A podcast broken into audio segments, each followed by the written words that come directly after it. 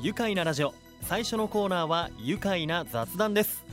今日のゲストは宇都宮市上小倉町でトマトの栽培をしている絹島グラベル代表の長島智久さんです。よろしくお願いいたします。よろしくお願いします。こんにちは。はい。いやまずは立派なおひげですね。ありがとうございます、まあ、あのプロレスラーの長野さんとかあとはあのドラゴンボールのミスターサタンみたいなよく言われますね。やはりそうなんですね。でもあのすごく柔らかそうな印象のね今日はおしゃれなシャツを着て来てくださいました、えーまずは長島さんから、えー自己紹介お願いできますか？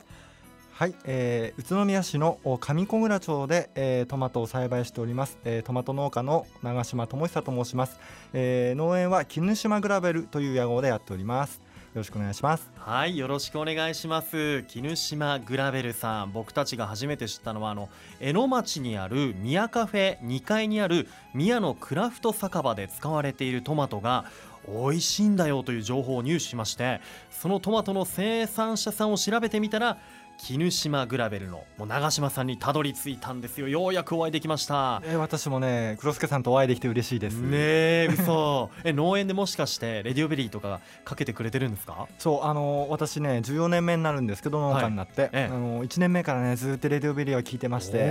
えあの昔の番組もはい。よく知ってます、そうだったんですね。え、もしかしてこのラジオメッセージとかも送ってくれたりとか？えあのーもう10回ぐらい送ってましてそのうちも半分ぐらいはね、あのー採用ささ採用していただいて、えー。えあのープレゼントも当選したことあります。はい、何が当たったんですか？あのキャリーパミュパミュのピクチャーレーベルをいただきました。おお、結構いいやつがゲットできましたね。えありがとうございました、その説は。いやいえ、ラジオネームはちなみに。えナイスルームという名前でやっております。ナイスルームさんですよ、はい。もしかしたら、ね、聞いたことあるって方もねいるかもしれません。さあそんなラジオネームナイスルーム。そして、えー長島さんですけれども絹島グラベル、まあ、トマトの、えー今は専門ということで収納されて今お話ありました14年目なんですね。はい。あのどんな種類のトマトを栽培されているんでしょうか？はいえー、とうちではですね、えー今年は14種類のお品種を植えます、まあ、あのテストで植えるものも含めてなんですが、はい、でその中で、えーうちの方で特徴的な品種といたしましては、うん。えー日本の品種に加えてイスラエルの品種とヨーロッパ系の品種を植えてます。えーヨーロッパってどこですかそしたら？ヨーロッパは、えー今年は、えー、とオランダだけになっちゃうかな。去年はフランスも植えたんですけど、へーあイスラエルは中東、まあ、ヨーロッパ系オランダねヨーロッパ。そういったものをもうトマトをね栽培されているってことでそれぞれこの特徴みたいなのってあるんですか？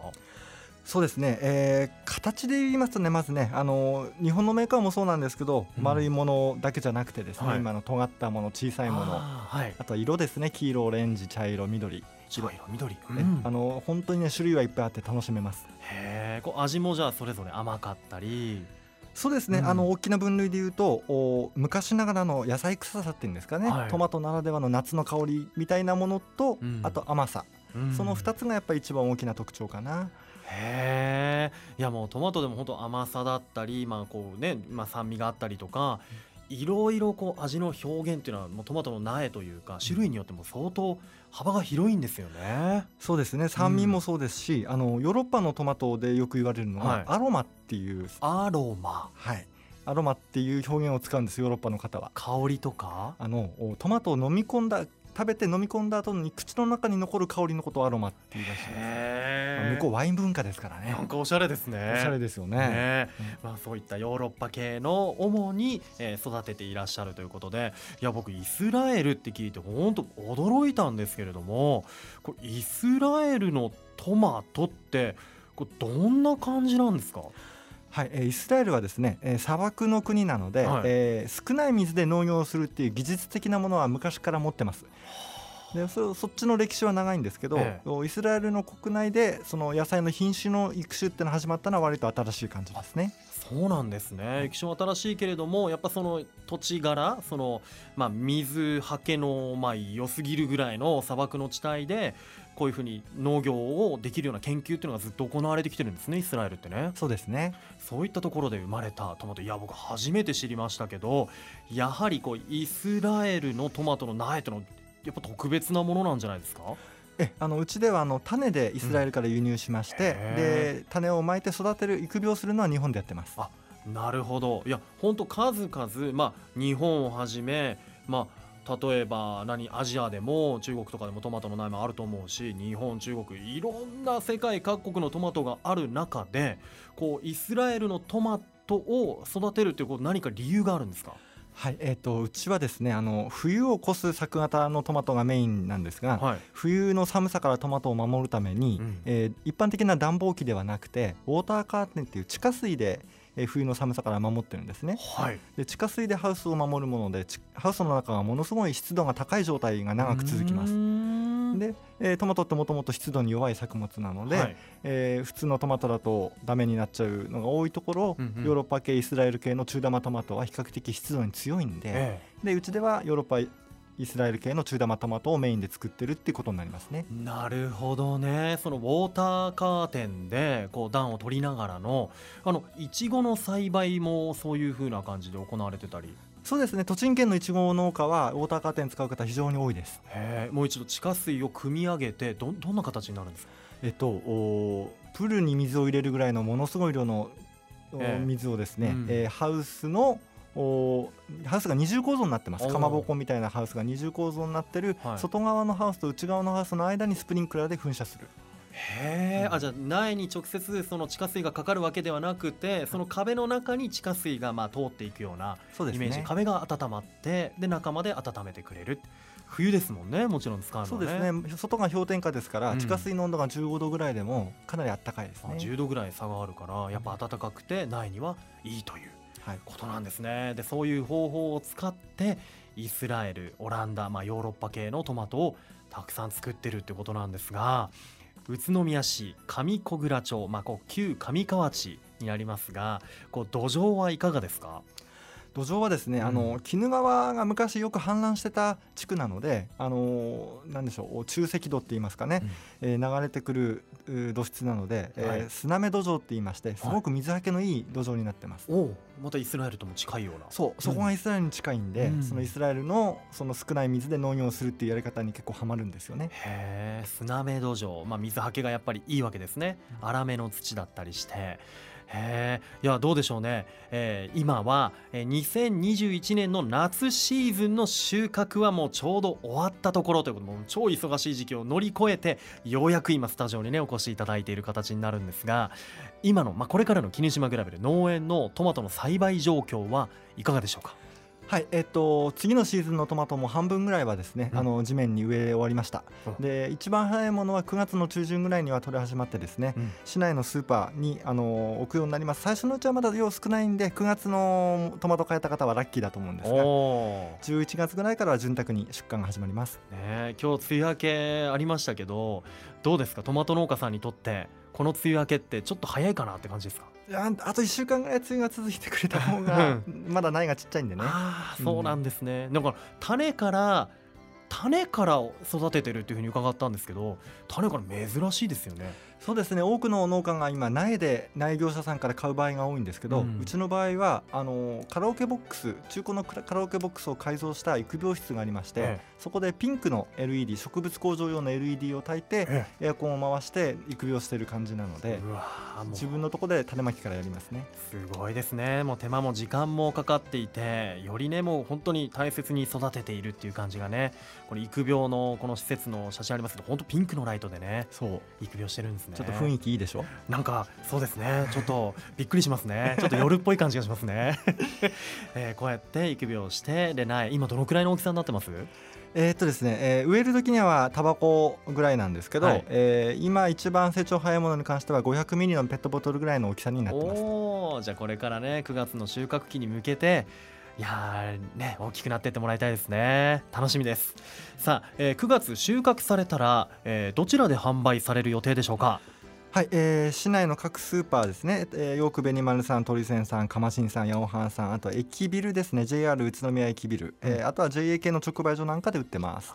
わかりました。あとは産直 SNS ポケットマルシェ食べ直などでも買うことができるということで絹島グラベルさんはあのー、シールがね貼ってあるんですけれども、えー、ぷくっとしたこう白い狼がえートマトを頭に乗せているこのキャラクターのねシールが貼ってありますのでぜひ皆さん今度探してみてくださいね。9月に取れるそうです。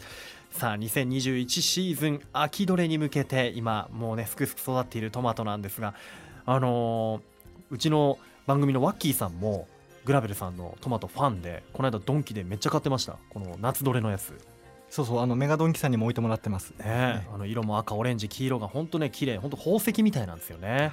食卓彩ってくれるトマトです。次回の収穫楽しみですね。それでは一旦ここでブレイクしましょう。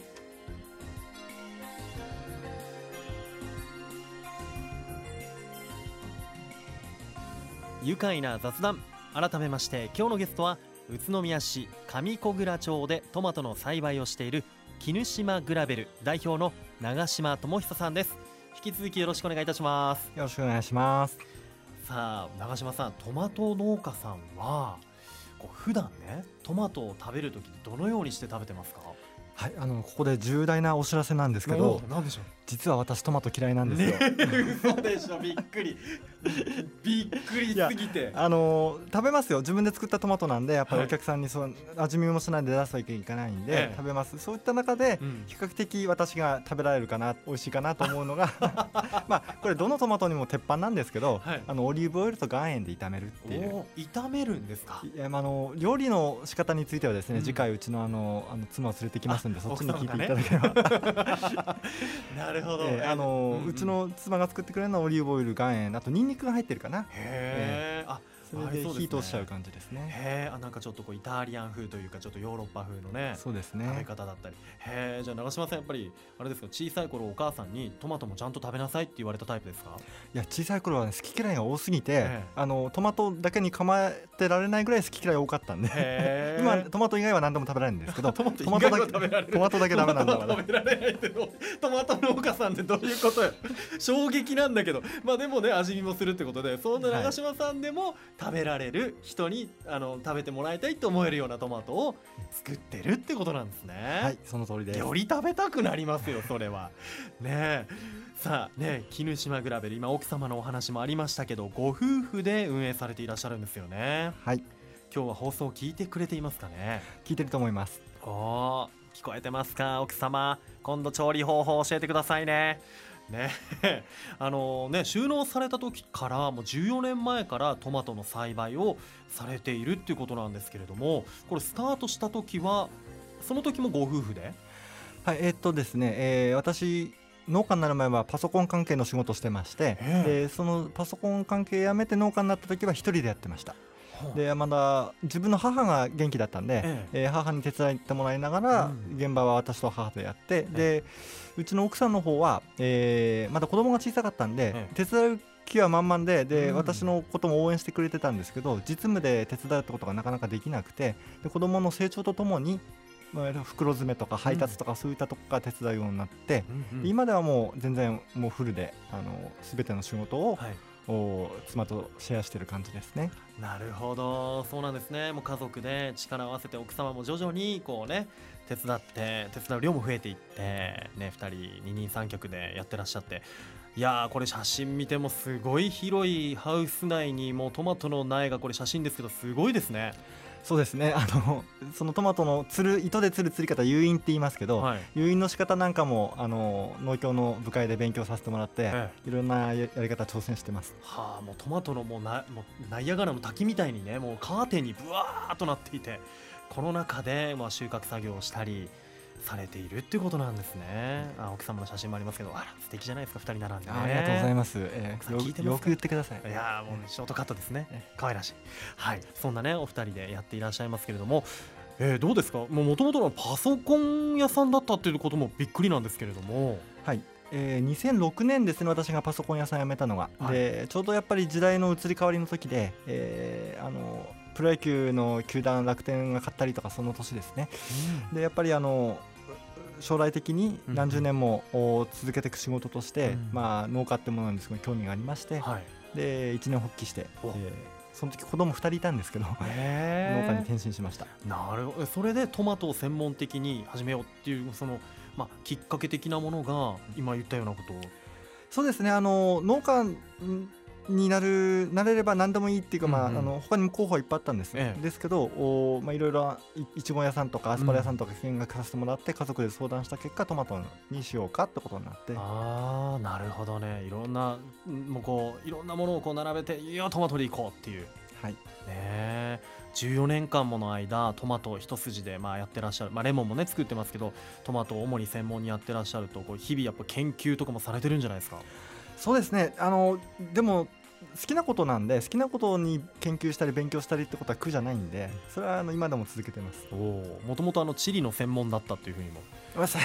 たまたま大学がそういうコースだったもんで、ええ。ええ。あの専門ってわけじゃないですけど自分雑学が好きなんで、はい。い、ろんなジャンルを広く浅くかじってる感じですね、へー。でねこう IT 系も得意だったりしてやっぱりそれがまた生きてきたりしてるんじゃないかなと思うんですが栽培方法もあの何？ドリップ栽培っていう方法をはい取ってるんですよね。そうえあの点滴って言います。日本語だとね、はい。あの水がポタポタって少しずつ落ちるタイプで、はい。イスラエルはそのドリップの栽培がすごい進んでるんで、うん。そのやり方を勉強して取り入れてます。なるほどね。やっぱこうイスラエルとこの、えー上小倉のこう土地の土壌っていうのがまた似てたりしてその栽培方法もドリップ栽培っていう方法をねうん。取っていらっしゃるんですね。この屋号である絹島グラベルこれどのような思いで名付けたんですか、うん。えー絹島っていうのは旧絹島村って言います。あの私のその農園がある場所があー昔は絹島村っていう名前だったんで、昔の村の名前なんですね。でその土地の名前とグラベルっていうのは、えー英語でいうところの砂利とか砂目っていう意味砂目。で、はい、もうまさにじゃあもう愛着のある屋号ですねまた。そうですね。うーん。今あの収穫の時期とか忙しい時とかあのパートさんたちも活躍されているそうですね。そうですね。あのうちはあのうちのパートさん今7名いるんですけど7名中6名が子育て中のお母さんということで、ええ。あの子供の急なあの病気とか、い。学校の行事とか夏休み冬休み自由に休めるような職場を整えております。なのであの少しでもその、お間接的にですけどお各家庭の子育て支援になればいいなと思ってやってます。えなるほど。いやそうやって職場がねそうやってもう家庭のことのこの理解があるっていうのは本当働き働く側としても本当ありがたいですよね。あの農家って結構それができる職場だと思うんですよね。うん。まあ農作物にもよりますけど、うんうん。あーそうやってね活躍されているママさんたち女性もね多いんですね。いやーどうでしょう。今後奥様と職場の皆さんと絹島グラベルのトマトを通して宇都宮どのように盛り上げていきたいですか？はい、えーっとですね、あのー子育て支援したいなと思ってる方が本当草の根レベル個人レベルでも、うん。おその子育て支援に関わる活動ができるうエアできる環境できる街っていうものに宇都宮がなっていけたら理想だなと思ってます。わー子育てしやすい街さらにというところでねいやわかりました。あとはねトマトも広く皆さんにね食べてもらいたいですよね。そうですね、うん。その子育て支援に関してうちのトマト栽培が一助になれれば、ええ幸いですね。う。ん、そうやってこう地元宇都宮を盛り上げていきたい。そしてどうですか、えー旧上河内の地元のこう好きなところってどういうところですか？やっぱりねあの農家になりたての頃あの年の離れた先輩がやっぱりねちょっと真面目っぽい方が多くて、うん。まああの堅物っていうんですかね、うん。怖いイメージはあったんですけどやっぱりちゃんと仲良くなってあの打ち解けてくるとですね本当皆さん優しくて、何にも分かんない右の左も分かんないような私に対してね先輩方みんな優しくしてくれたんで、えもうそこは本当感謝しかないですね。じゃあこれから若い方で収納したいんだっていう方がいたらこうちょっとこう手助けしてあげたいなみたいな、そうですね。うん。あの時の先輩みたいに上手に手助けできるか分かんないですけどいやいやできちゃうんじゃないですか？なんか長嶋さん本当優しく包み込んでくれるよ何でも教えてくれちゃうようなそんな感じがします。ありがとうございます。ねあと奥様のサポートもあると思いますが奥様にありがたいなと思うことってあります？やっぱり。いや本当ね私こんな人間でね本当あの口から生まれてきたみたいな感じで喋ったばっかりなんですけどいやー本当私みたいな人間にねあのー毎日毎日ちゃんと真面目に対応してくれてえ感謝しておりますそれはもうぜひじゃあここで奥様に一言お願いします。毎日ありがとうございます。これからもよろしくお願いします。いただきました。拍手。では最後になりました。このワードで一緒に締めましょう。いきますよ、はい。せーの。トマトで愉快だ。宇都宮。今日のゲストは宇都宮市上小倉町でトマトの栽培をしている絹島グラベル。代表の長島智久さんでした。どうもありがとうございました。ありがとうございました。住めば愉快だ。宇都宮